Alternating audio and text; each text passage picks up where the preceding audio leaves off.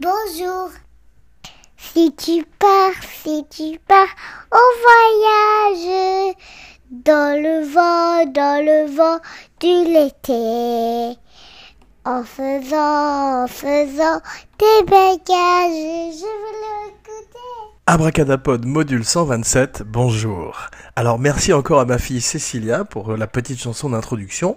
Et aujourd'hui dans la série biopic d'Abracadapod, le film de James Franco, The Disaster Artist. Alors le film de James Franco basé sur un autre film qui s'appelle The Room et qui est le Citizen Kane des mauvais films. Abracadapod a fait une spéciale The Room il y a quelques semaines où nous parlons un peu plus en détail de Tommy Wiseau et de la saga The Room qui, euh, qui perdure depuis euh, presque près de 15 ans aujourd'hui. Et aujourd'hui, nous allons parler du film de James Franco, produit, écrit, réalisé par James Franco, un petit peu à la manière de Tommy Wiseau. Non, il il l'a pas écrit, mais euh, effectivement, c'est basé sur le livre The Disaster Artist, My Life Inside the Room, The Greatest Bad Film Ever Made, un très long titre, par Greg Sestero, qui est l'acteur principal du film, par accident, et Tom Bissell, qui est un journaliste de cinéma. Alors le livre est très drôle, Abracadapod vous recommande le livre, en particulier euh, en version audible, en version audio, puisque euh, Greg Sestero fait la voix de Tommy Wiseau. Oh hi Mark Et que paraît-il, euh, comme James Franco restait dans le personnage pendant tout le tournage, tout le monde faisait la voix de Tommy Wiseau sur le plateau, c'était une des spécialités de tous les acteurs présents une voix euh, indéfinissable, un accent euh, indéfinissable aussi, mystérieux comme Tommy Wiseau lui-même et comme son film The Room qui, dit-il, est basé sur sa vie. Donc, euh, comme les grands metteurs en scène, c'est dans son film qu'il faut chercher les pièces du puzzle et reconstituer ensemble l'aventure The Room. Alors, l'aventure The Room commence en 2003. L'aventure de The Room commence comme nous montre le film de Disaster Artist, un très bon film, euh, ne faisons pas durer le suspense plus longtemps, un très bon film dans la lignée de Ed Wood ou encore de Living in Oblivion ou Boogie Nights dont nous parlerons un peu plus tard. Le film, comme le livre, comme le premier film de Room, commence avec un homme, un seul homme, l'Orson Welles du cinéma nul, le Stanley Kubrick euh, du, du navet, qui s'appelle Tommy Wiseau. Alors Tommy Wiseau euh, rencontre Greg Sestero dans un cours de théâtre à San Francisco, où euh, se passe la grande partie, une grande partie de leur aventure avant qu'ils n'émigrent à Los Angeles, comme nous le montre le film qui est la ville dans laquelle ils pensent réaliser leur rêve de cinéma. Comme des millions de gens, euh, ils arrivent à Hollywood en espérant devenir, euh, pour Tommy Wiseau, le prochain James Dean sans la partie euh, accident de la route, comme il le dit lui-même. Donc Tommy Wiseau est dans un cours de théâtre, il se fait remarquer déjà par la médiocrité de son jeu, mais il a quand même une présence, il ressemble à une espèce de Frankenstein, de Dracula, de vampire, d'ailleurs on lui dit souvent, et dans le film c'est assez drôle, il dit « I'm not vampire, I'm not Frankenstein, I'm hero ». Donc il se rêve comme un héros et c'est là que prend racine The Room. The Room c'est son projet, euh, son Vanity Project dans lequel il, joue le rôle de Johnny, un banquier qui a une très jolie euh, petite amie une vie de rêve qui, euh, en tous les cas, une vie de rêve pour Tommy Wiseau, car tout, tout ce film, que ce soit celui de Franco ou celui de Wiseau, c'est une histoire du rêve américain, mais un rêve américain un petit peu perverti, comme on va le voir, puisqu'en fait, c'est par son incompétence que Wiseau a brillé, et c'est parce qu'il a fait un des films les plus notoirement mauvais qu'il a réussi à faire une carrière. Donc cette vie idéale s'effondre tout d'un coup quand il apprend que sa petite amie le trompe avec son meilleur ami qui devait être joué par un autre acteur mais qui est remplacé par Greg Sestero. Alors le film de Franco est intéressant parce qu'il est l'histoire d'un rêve mais aussi l'histoire d'une amitié. Il euh, prend bien en compte la maxime qui est que quand un clown a beaucoup fait rire, il faut ensuite qu'il joue du violon, et le film repose beaucoup sur l'émotion et sur le cœur, et sur la relation d'amitié entre ces deux losers magnifiques que sont Greg Sestero et Tommy Wiseau. Effectivement, euh, beaucoup de mauvais films sont faits, euh, même euh, au moment même où Abracadapod vous parle, plusieurs dizaines de centaines de mauvais films sont en train d'être tournés, et euh, il faut vraiment qu'une conjonction de planètes, un petit peu à la manière d'un grand film, euh, arrive pour donner un film comme The Room. Alors The Room, c'est non seulement un scénario euh, indigent, mais également des mois et des mois de tournage tournage, un budget dépassé euh, beaucoup beaucoup par Tommy Wiseau dont personne ne sait où il trouve son argent, ni quel âge il a, ni d'où il vient. Effectivement, tout ce mystère qu'il entretient autour de lui euh, fait partie de sa mystique et euh, jusqu'à ce jour participe à son succès.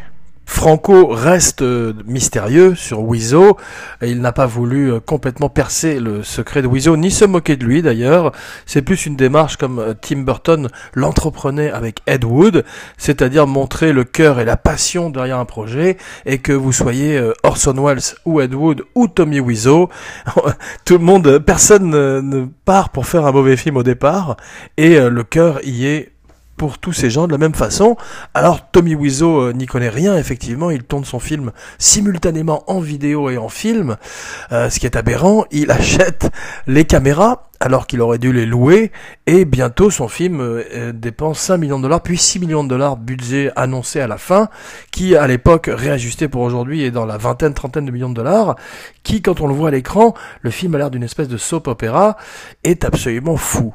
Donc euh, vous invite à découvrir The Room, peut-être en tout cas les meilleurs morceaux de The Room sur YouTube, et euh, pour voir à quel point il a une espèce de poésie euh, surréaliste, car nous entrons dans l'univers, dans le cortex de Tommy Wiseau, qui se prend pour euh, Tennessee Williams et qui parle des émotions et des êtres humains avec maladresse. Abracadapod reste gentil et poli.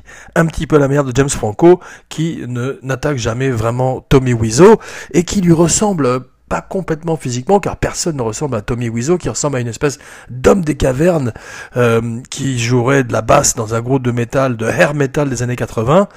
Et euh, Franco, euh, même s'il a du maquillage, n'a pas complètement les mêmes maxillaires ni ce côté troglodyte, et sa perruque ne suffit pas, mais il capture l'essence du personnage, un petit peu comme le faisait Val Kilmer dans The Doors, où il ne ressemblait pas complètement à Jim Morrison, mais capturer l'esprit de Jim Morrison, également voir Kurt Russell dans Elvis de John Carpenter. Le film reprend l'esthétique cheap du film original, euh, jusque dans les postiches, les barbes, qui font un petit peu bidon.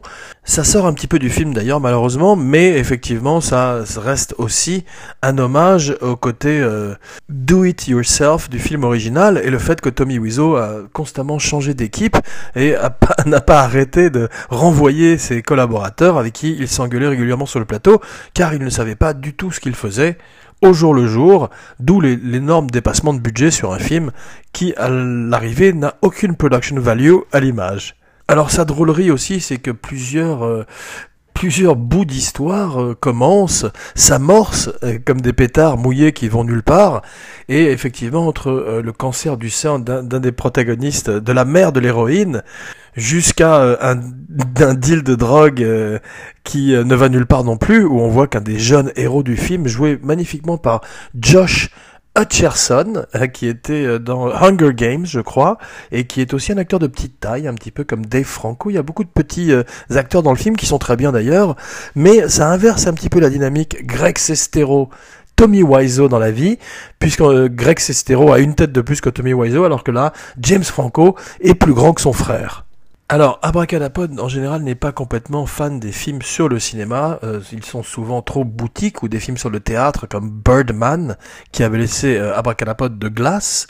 Mais euh, celui-là est plutôt réussi, puisque à la manière d'un Living in Oblivion ou même Boogie Nights, il attrape le problème par le côté de l'humour, de l'humour noir et aussi de la tendresse, ce qui est une très très bonne idée de la part de James Franco qui réalise là son meilleur film.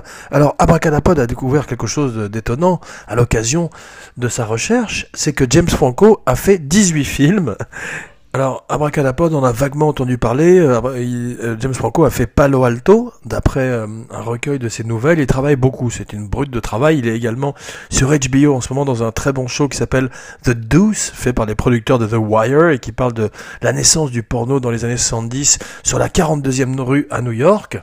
Et il a fait également pas mal d'adaptations, je crois, de Steinbeck, notamment en un combat douteux, In a Dubious Battle en anglais. Donc, euh, il, à son 19e film, tout d'un coup, euh, il trouve sa chanson, il trouve son cheval de bataille, et euh, s'identifiant à Tommy Wiseau, parfois il est un petit peu simplement en mimétisme car Tommy Wiseau est un personnage tellement particulier qu'il est difficile de ne pas ressembler euh, par moment à un sketch du Saturday Night Live plus qu'à un véritable être humain.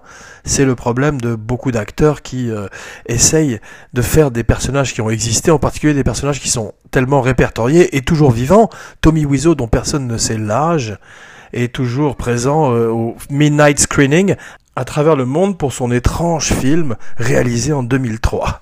James Franco a apporté la même méticulosité euh, dans la reconstitution des scènes du film que Gus Van Sant quand il refaisait Psychose, image pour image mais en couleur. Et c'est drôle puisqu'à la fin du film, spoiler alerte, on voit côte à côte les euh, scènes faites par Franco ainsi que celles faites par Tommy Wiseau. Et euh, souvent c'est assez troublant à quel point elles se ressemblent, même si l'original The Room a un cachet euh, unique qui fait qu'il est assez difficile à répliquer. En particulier le jeu de Tommy Wiseau qui est complètement unique et toujours improbable et surprenant. Contrairement au film de Wiseau, euh, beaucoup de stars se promènent dans le film de Franco, euh, des amis à lui qu'on a déjà vu euh, souvent dans ses films ou dans des films dans lesquels il était auparavant, et tout un monde de comédie et de comédiens hollywoodiens qui sont des fans, des cultistes de ce film The Room, qui est l'ultime film culte une espèce de curieux mélange entre un film de Ed Wood et The Rocky Horror Picture Show, puisque effectivement, pendant la projection, euh, il y a une très grande participation, une très grande interactivité avec le public qui jette des cuillères en plastique sur l'écran à chaque fois que on voit des curieusement des cuillères en plastique dans des photos sur, posées sur une table ou se jettent des ballons de football américain, puisque plusieurs fois dans le film, les protagonistes jouent au football américain, tout simplement parce que Tommy Wiseau dans la vie aimait bien le football américain. C'est drôle d'ailleurs, puisque dans le, dans le film, on voit Franco jouer au football américain aussi, de façon aussi approximative que Tommy Wiseau. Le film s'ouvre sur euh, beaucoup de stars hollywoodiennes comme euh, Kate Bell, Ike Barinholtz, plein de noms euh, très très connus, mais surtout le film lui-même contient euh, Zac Efron dans un tout petit rôle. Il joue le rôle du dealer de drogue qui vient terroriser le petit Danny. Rogen, vieux complice de James Franco, avec qui il a fait beaucoup de bons films. D'ailleurs, Pineapple Express euh, est une recommandation d'Abracadapod, toujours, ainsi que The Interview, et même Sausage Party et This is the End. Donc, ils ont plutôt un palmarès euh, très intéressant dans la comédie américaine, et euh, prouve que Franco est peut-être plus doué pour la comédie qu'il ne l'est pour le drame. Euh, peut-être sera-t-il nommé à l'Oscar, il ne gagnera pas, mais en tous les cas, c'est déjà fantastique que tout d'un coup, le nom de Tommy Wiseau soit prononcé le soir de la nuit des Oscars, qui veulent plus dire grand-chose, mais en 2003, son film a rapporté 1800 dollars euh, en salle. Et euh, Tommy Wiseau a payé lui-même de sa poche un billboard pendant des années sur Sunset pour que les gens soient mis au courant de son film. Et ça a marché puisqu'il a maintenu également le film artificiellement en salle pendant deux semaines avec cet argent dont personne ne sait d'où il vient, comme son âge, comme son origine, le mystère de Tommy Wiseau qui est peut-être finalement un vampire. Alors effectivement dans The Room, il voulait faire de son personnage un vampire, mais il n'a pas eu les moyens de faire voler la voiture du personnage principal, Johnny. You're tearing me apart, Lisa! Alors, euh, Standing Ovation euh, au festival où il a commencé au Texas. Euh, standing Ovation aujourd'hui dans la salle où Abracadapod l'a vu à Century City, au cœur de Los Angeles, le deuxième jour de sa sortie.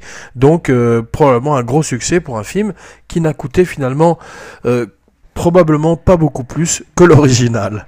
Ceci dit, l'original est une bonne affaire aussi, puisque selon Franco, il rapporterait chaque année plus d'un million de dollars à Tommy Wiseau, dont on dit qu'il aurait fait fortune dans la, vente de cuir et euh, de jeans, et également dans l'immobilier, à la manière d'une espèce de Schwarzenegger, dont apparemment il partage le goût pour les stéroïdes, puisqu'il a un étrange corps, que James Franco n'a pas réussi non plus à, se faire.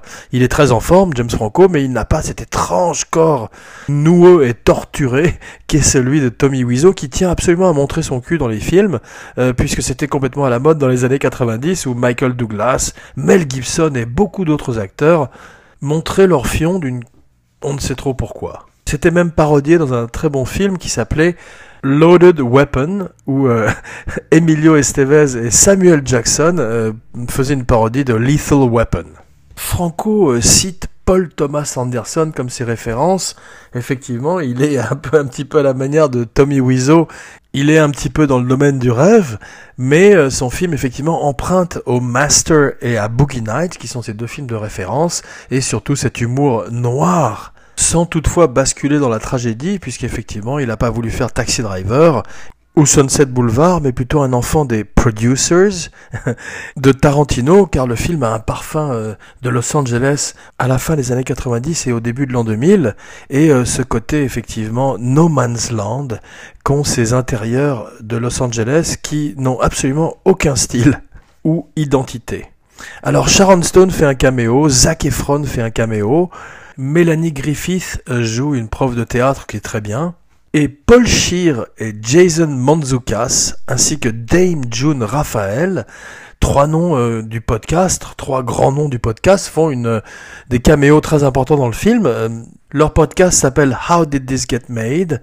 Il est le premier, ou en tous les cas un des plus grands podcasts sur les films nuls. Abracadapod vous recommande néanmoins deux autres avant How Did This Get Made, qui sont We Hate Movies et The Flop House, dans cet ordre-là. Paul Scheer ne joue pas très très bien la comédie. Il joue la comédie comme Seinfeld joue la comédie, c'est-à-dire que c'est une approximation euh, d'émotions qui finalement suffisent à l'arrivée au metteur en scène et à l'histoire. Ce qui nous amène aujourd'hui à une rubrique designée spécialement pour cette émission qui s'appelle Le cinéma dans le cinéma.